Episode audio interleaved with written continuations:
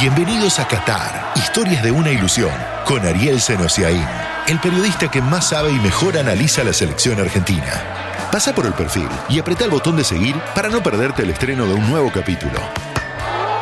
En este episodio, el Mundial fue histórico y la gloria es nuestra. Desde Qatar para siempre. Desde el estadio, el mejor cierre para el mejor final.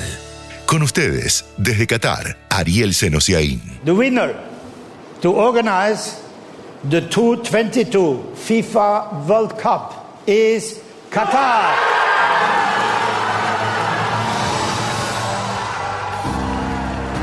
El Mundial se trata de historias. Historias de los nuestros, de los otros, del fútbol. Historias que buscaban y buscan la gran ilusión. La historia de la selección argentina la presenta IPF, 100 años impulsando lo nuestro. El Mundial iba a ser histórico. Y el Mundial es histórico.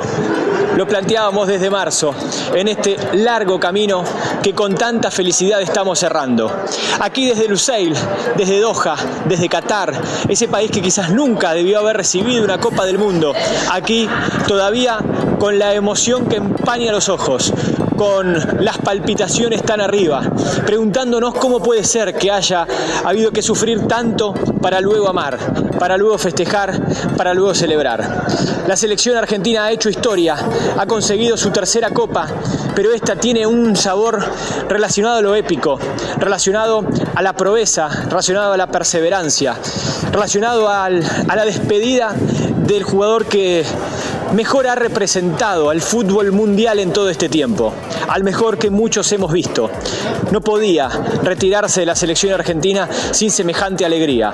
Aquel guion del que fuimos hablando durante todos estos días aquí en Qatar le tenía reservada una última jornada de palpitaciones, de emociones, de festejos alocados, porque el suyo, el del 3-2, era el gol del mundial, era el festejo del mundial. Se quedó solo Messi, gritándole a la gente, revoleando el puño, entendiendo que ese momento ya era el definitivo, que estaba haciendo el gol de Kempes, el de Burru, el de Messi pero el fútbol siempre tiene una nueva historia.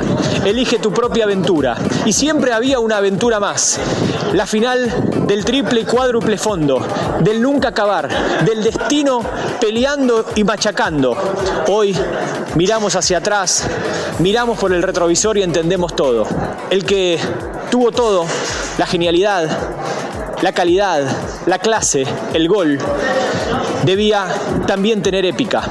La había tenido de chico, con esas frustraciones o esas adversidades que lo llevaron a tener que inyectarse hormonas de crecimiento. En el Barcelona no había épica, en la victoria no hay literatura, en la frustración y en la perseverancia sí. Y allá fue a dejar el mejor legado que deja un deportista argentino en la historia. Messi campeón, Argentina campeón, Ángel Di María campeón. Se fue con el resultado casi abrochado. ¿Quién imaginaba que iba a suceder lo que sucedió? ¿Quién imaginaba la jugada del penal? ¿Quién imaginaba la jugada del gran gol de Mbappé? ¿Quién imaginaba el suplementario y los penales? Lloraba Di María en el banco de suplentes sin entender cómo desde afuera una vez se le escapaba. Para él también había un último giro de destino. Es Dibu Martínez, es Julián Álvarez, es Alexis McAllister, es el penal de Gonzalo Montiel.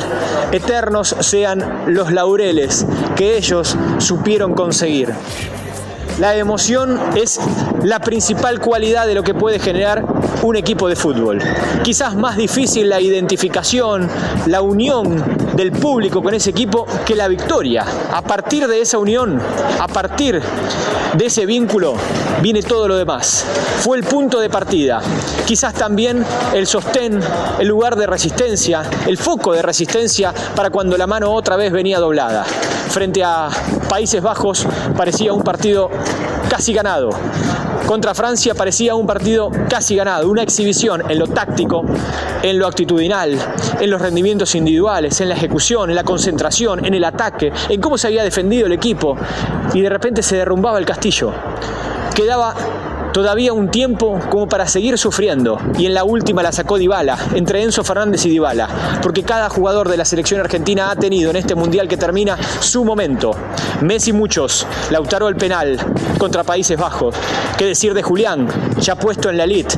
O de Enzo Fernández, el Benfica le queda chico. Alexis mismo, un gol y grandes rendimientos. Di María lo había tenido con ese gol. Lo había tenido Paredes con su definición, con su penal frente a Países Bajos. Lo había tenido Acuña, quien le había hecho un penal, y Molina también. Lo tuvo Dybala. Dybala pateando un penal en la definición, pero antes sacándosela a Mbappé. Queda para toda la vida lo que vivimos. Queda para toda la historia la gloria. 36 años después, después de creer que era fácil, porque hubo dos títulos en solo ocho años y al Mundial siguiente una final.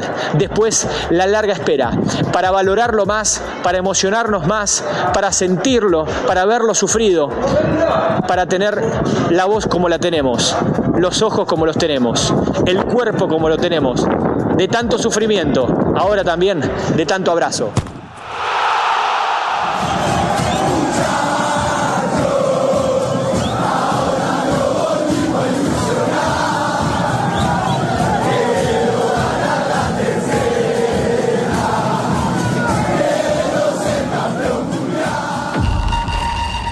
Hace dos años, Gonzalo Montiel pateó el primer penal desde que debutó como profesional. River había errado cuatro seguidos y ese 10 de diciembre de 2020 debía ganarle por Libertadores a Nacional de Montevideo. Así lo explicaba luego Marcelo Gallardo.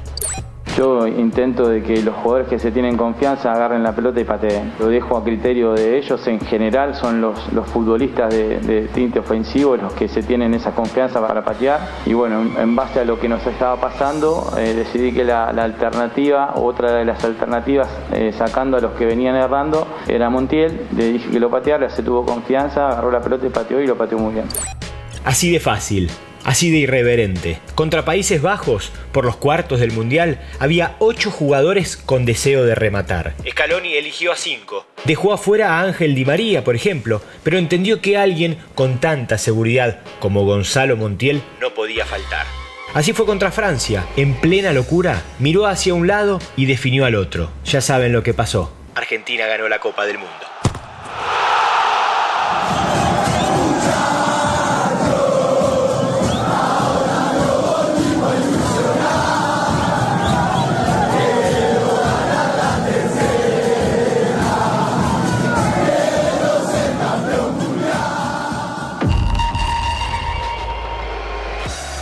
Lo dijo Didier Deschamps en la previa de la final.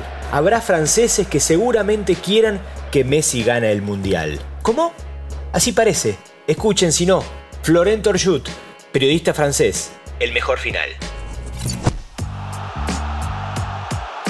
Fue una final del Mundial increíble, la más linda de toda la historia. Tengo que confesar que hay mucha gente que considera, no solamente en Francia, pero en España, lo escuchamos con Luis Enrique, mucha gente considera, como lo dijo mi amigo Trezeguet, que Argentina se merecía este Mundial y que sobre todo para Messi, bueno, por todo lo que hizo para el fútbol, la gente que ama el fútbol ama a Messi y la gente que ama a Messi ama el fútbol para mí no, no hubiera sido posible imaginar a Leo terminar su carrera sin esta Copa del Mundo. Ganó siete balones de oro, creo que también se viene otro, bueno, esto ya es otra historia. Y viendo esa imagen de Leo levantando la copa como, como el Diego, como Maradona, eh, a nosotros con amigos acá franceses y también que están allá, nos cuesta entender que esta imagen es, real y lo soñamos tanto, todos los que vamos a ese deporte que parece surrealista, pero bueno, es real, es real amigos argentinos.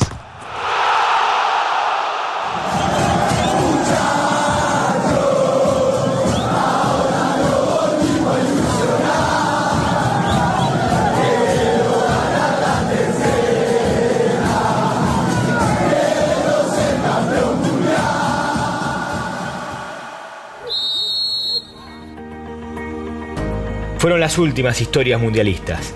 45 episodios, más de 150 testimonios. Fue un año extraordinario. Fue también el cierre ideal. ¿Habrá más? De alguna manera, nos volveremos a encontrar. Esto fue Qatar. Historias de una ilusión. Con Ariel Senosiaín.